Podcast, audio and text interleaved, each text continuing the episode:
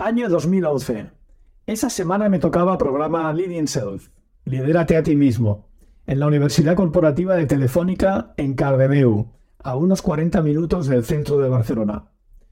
Es un programa extraordinario, impartido junto a un equipo internacional de colegas de Oxford Leadership Academy, dirigido a directivos de Telefónica que venían de todos los países donde entonces operaba esa empresa.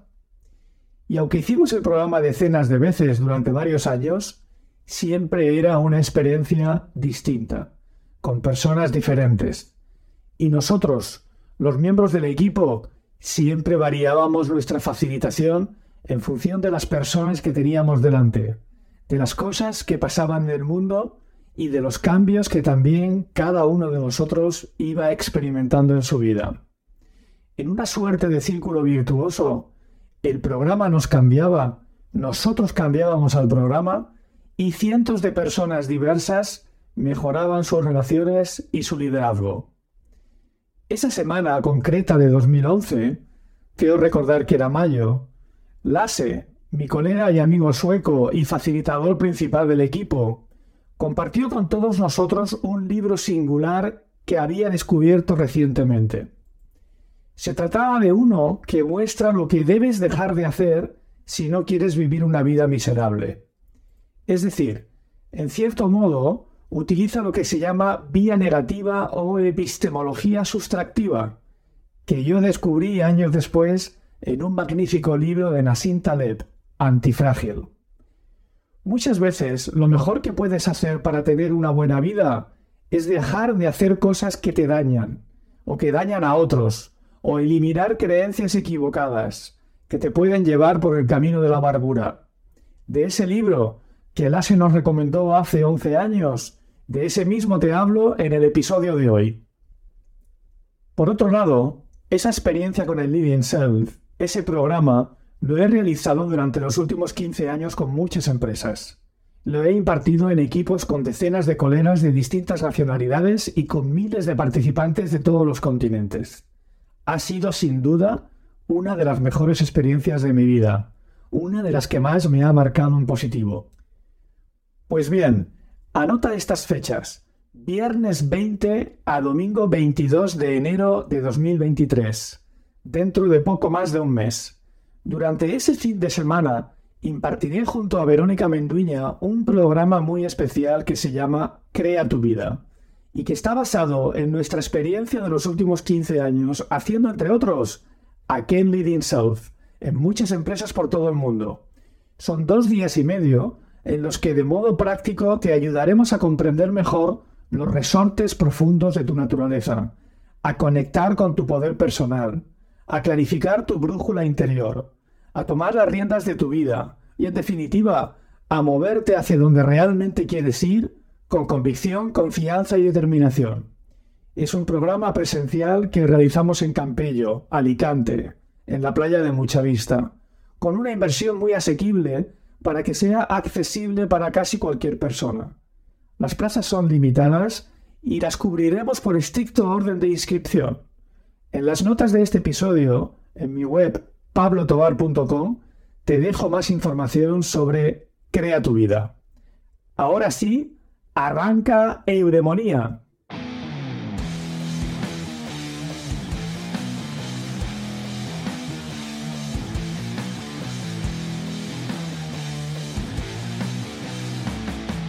Eudemonía con Pablo Tobar, un espacio para estimular y promover tu bienestar y plenitud personal. Este es el lugar de referencia si quieres mejorar tu carácter, tu prosperidad, tus hábitos, tus relaciones, tus decisiones, tus resultados. En definitiva, un lugar para aprender y practicar lo que es una buena vida.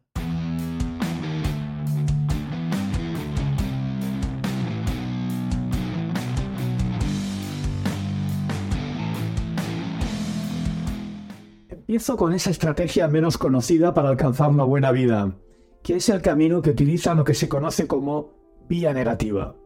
Se trata de enfocarte en lo que puedes dejar de hacer en vez de lo que puedes hacer. Sería como descubrir cuáles son los comportamientos o hábitos que debes eliminar para tener mejores niveles de plenitud o felicidad.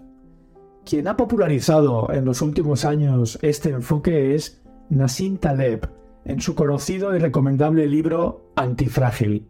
Quizá conozcas a Taleb por su otro libro llamado El Cisne Negro. Pues bien, en Antifrágil dice lo siguiente. La mayor y más robusta contribución al saber consiste en eliminar aquello que creemos que está equivocado, esto es, la epistemología sustractiva. En cualquier caso, el método es muy antiguo. Si revisas los diez mandamientos, aquellos que Dios entregó a Moisés en el monte Sinaí, verás que siete de ellos están expresados como lo que no debemos hacer.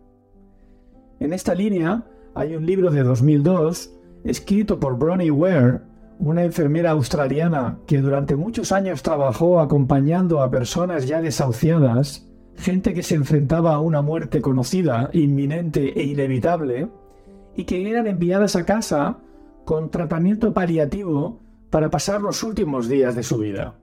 Bronnie los acompañaba durante sus últimas 3 a 12 semanas.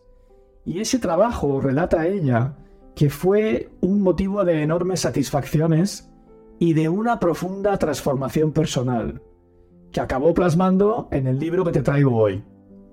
El libro se titula The Five Regrets of the Dying, que se podría traducir como Los cinco remordimientos de los moribundos. La verdad es que la traducción literal quizá no suena muy bien, y la versión en español del libro, que no se publicó hasta el año pasado, 2021, se titula Los cinco mandamientos para tener una vida plena. Yo me leí la versión en inglés hace 10 años y no he leído la versión en español. Aclaro esto porque a veces las traducciones dejan mucho que desear. Te dejo enlace a ambas versiones en las notas del episodio. Cuenta Bronnie que las personas experimentan un gran crecimiento personal ante el fin de su vida y dice que ella ha aprendido a no subestimar la capacidad de nadie para madurar y mejorar hasta el último suspiro. A mí, su testimonio me ayudó a ser más optimista o abierto a la posibilidad de cambio de cualquier persona, siempre y cuando ésta tenga la suficiente motivación para ello. Bronnie fue testigo privilegiado de cambios asombrosos y espectaculares en esas últimas semanas de vida una y otra vez vio pasar a muchas personas por intensos procesos emocionales caracterizados por la negación, el miedo, la rabia o el enfado, el arrepentimiento, más negación y finalmente la aceptación. En todos los casos, sus pacientes fueron capaces de encontrar bastante paz interior antes de morir. Este libro de Bronnie Ware también me hizo cuestionarme otra de mis creencias.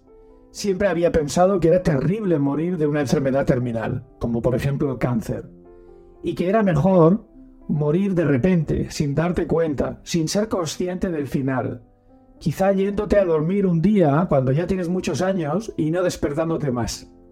Sin embargo, cuando leí este libro, también me cuestioné esa creencia. Al preguntar a todos sus pacientes sobre aquello de lo que se arrepentían en su vida, o qué hubieran hecho diferente, muchos temas comunes emergían de modo reiterado. Voy a compartir contigo aquí los cinco arrepentimientos más comunes. Lo que esas personas no hubieran querido hacer en su vida, que es lo que Bronnie recoge en su libro.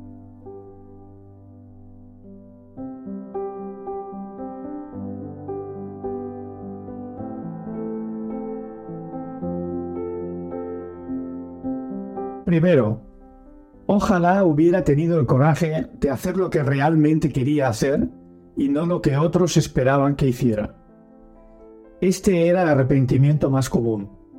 Al verse ante su vida acabada, la gente ve con meridiana claridad muchos sueños incumplidos y se dan cuenta de que muchos de ellos no eran imposibles, sino que fueron elecciones personales que hicieron o que no llegaron a ser. El aprendizaje clave aquí, en mi opinión, es darse cuenta de que para vivir una vida satisfactoria es muy importante que honres al menos algunos de tus sueños. Estar siempre desafiándote para probar cosas nuevas, cosas que tú realmente quieres hacer. Como por ejemplo en mi caso este podcast.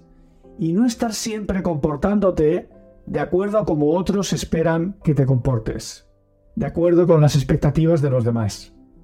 Aunque esos otros ya estén tan dentro de tu esquema mental que a veces creas que eres tú quien elige. Pero cuando conectes de verdad con la honestidad, sabes que no es así, que te estás autolimitando.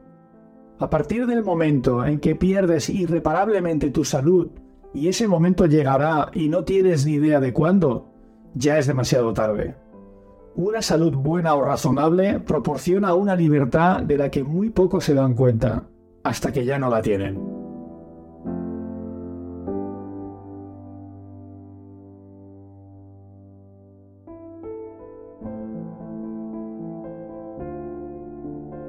Segundo, ojalá no hubiera trabajado tanto.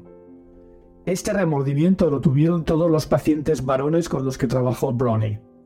Hablaban de haber perdido la infancia y juventud de sus hijos, la compañía de su pareja. Las mujeres también hablaban de ello, pero no tanto como los hombres. Muchas mujeres acompañadas hacia la muerte por Bronnie habían sido amas de casa, y quizá por eso comentaban menos que los hombres este remordimiento. Todos los hombres se mostraban profundamente arrepentidos de pasar tanto tiempo de sus vidas trabajando. A veces tengo clientes en mis procesos de coaching que me dicen que uno de los motivos por los que trabajan tanto, por los que echan tantas horas, es no solo por darles un buen nivel de vida a su familia, sino también de algún modo para intentar dejarle la vida económicamente casi resuelta a sus hijos, o al menos bien encaminada. Es encomiable ese deseo de darles lo mejor a nuestros hijos, pero ¿cuál es el precio que pagamos por ello?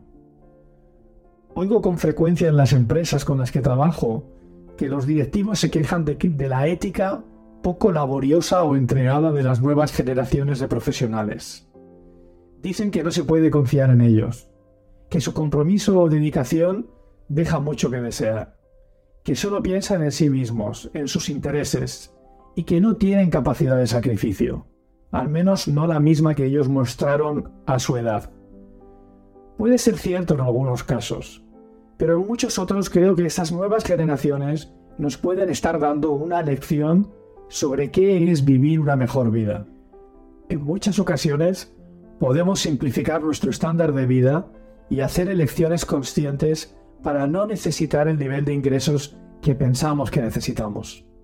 Es posible crear más espacio en nuestra vida, tener una existencia más equilibrada entre el trabajo, nuestras relaciones afectivas y otras actividades que pueden ser muy satisfactorias y hacernos felices.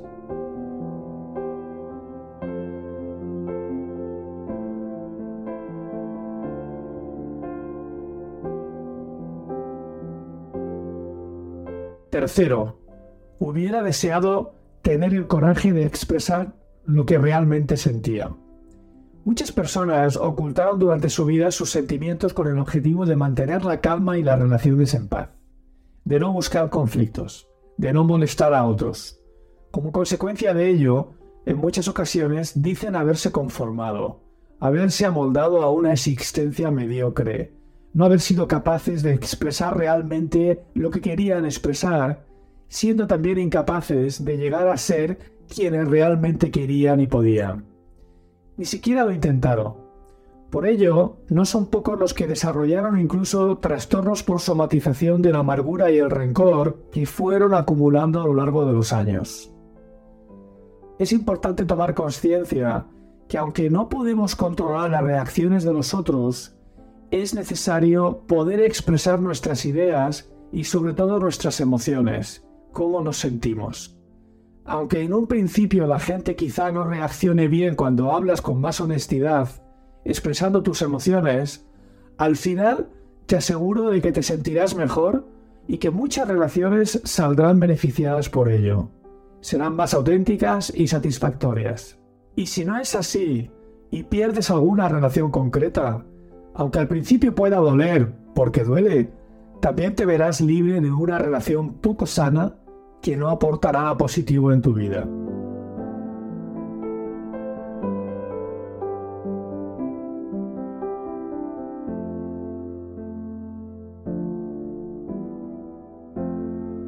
Cuarto, hubiera querido estar más en contacto con mis amigos. Con frecuencia las personas no nos damos cuenta realmente de los beneficios de compartir tiempo con los amigos hasta que estamos prácticamente agonizando. Y entonces ya es demasiado tarde. Muchos de los pacientes de Brony se vieron atrapados en sus propias vidas y fueron dejando perder buenas amistades que hicieron en algún momento. Hay mucho remordimiento consigo mismo por no dar a los amigos el espacio y esfuerzo que merecen. Todo el mundo echa de menos a sus amigos antes de morir. Es muy habitual que nuestro trepidante ritmo de vida vaya aparcando una amistad por el camino. Y al final nos damos cuenta de que no valió la pena, de que el precio que pagamos fue demasiado alto. En el último momento, lo que realmente importa las últimas semanas de vida es el amor y las relaciones.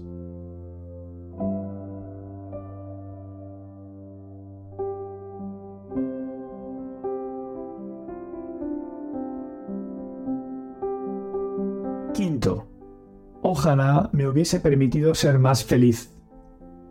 Muchos no se dan cuenta hasta el final que la felicidad es una opción, es una elección que todos podemos hacer conscientemente. Se quedaron atrapados en viejos patrones y hábitos que limitaban su bienestar. Vivir en la zona de confort, en lo conocido, les hizo adoptar una identidad que no era la suya de verdad, que no era al menos aquella que ellos anhelaban. El miedo a cambiar les tuvo durante su vida fingiendo, engañando a otros y engañándose a sí mismos, como si fueran felices. Al mirar dentro de sí en esas últimas semanas de vida, la gente se da cuenta de que realmente quería más diversión, quería más risas, más tonterías en su vida. Cuando estás en el lecho de muerte, lo que otros piensen de ti es la última de tus preocupaciones. Qué bueno sería ser capaz de librarte de eso que otros puedan pensar de ti mucho antes. Quizá hoy, en este preciso momento. Riendo más, disfrutando más, atreviéndote más. La vida es una elección constante. Y es tu vida, la de nadie más.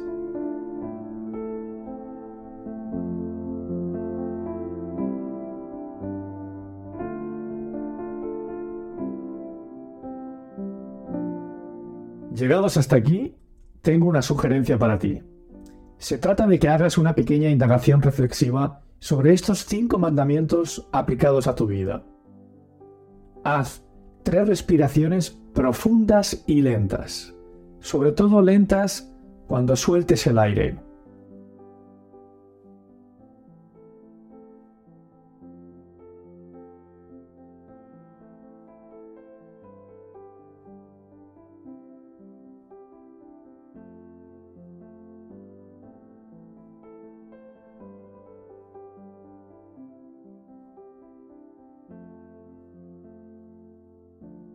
Y ahora, conecta con tu yo futuro, sabio y sereno, tu yo con 80 años o con 20 años más de los que tienes ahora. Y pregúntale, yo futuro, ¿cuál de los cinco puntos que acabamos de escuchar es al que debo prestarle más atención en este momento en mi vida? Escúchale con interés y actúa en consecuencia. Y hasta aquí el episodio de hoy. El próximo lo publicaremos el 30 de diciembre, en plenas fiestas navideñas, cuando nos ponemos todos a hacer balance del año que termina y nos comprometemos con aquellos propósitos para el año nuevo. Habitualmente definimos esos propósitos como objetivos a alcanzar, como metas a conseguir. En ese episodio te voy a proponer que pongas tus objetivos habituales en un segundo plano o directamente que no los utilices, para que te puedas enfocar en construir hábitos. Hábitos que no solo te harán conseguir lo que te propones de un modo más sostenible, sino que te permitirán ir más allá de tus objetivos. Te explicaré por qué es mejor construir buenos hábitos en vez de funcionar por objetivos. Y te contaré cómo esos hábitos te ayudarán a cambiar tu propia identidad, tu carácter, construyendo de modo poderoso una nueva versión de ti que te llevará a vivir una mejor vida. Muchas gracias por tu atención y espero que te haya gustado y que te sea útil. En mi web pablotobar.com tienes las notas y los enlaces para acceder a la información adicional. Te animo a suscribirte y como siempre a recomendar Eudemonía en tu plataforma de podcast preferida, en redes sociales o directamente a otras personas que aprecies y que deseas que tengan una mejor vida. Así me ayudarás también a mí para que este espacio siga prosperando. A partir de ahora, también puedes escribirme sobre el programa a la cuenta de correo eudemonía.pablotobar.com. Puedes darme feedback diciendo lo que te gusta o lo que no te gusta del programa, sobre qué temas te gustaría que tratara, sobre cuán útil o no te resultan las recomendaciones y prácticas que comparto, sobre cómo podría mejorar el programa o cualquier otro aspecto que estimes oportuno. Prometo contestar a todos los correos. Porque sí, porque la vida puede ser maravillosa.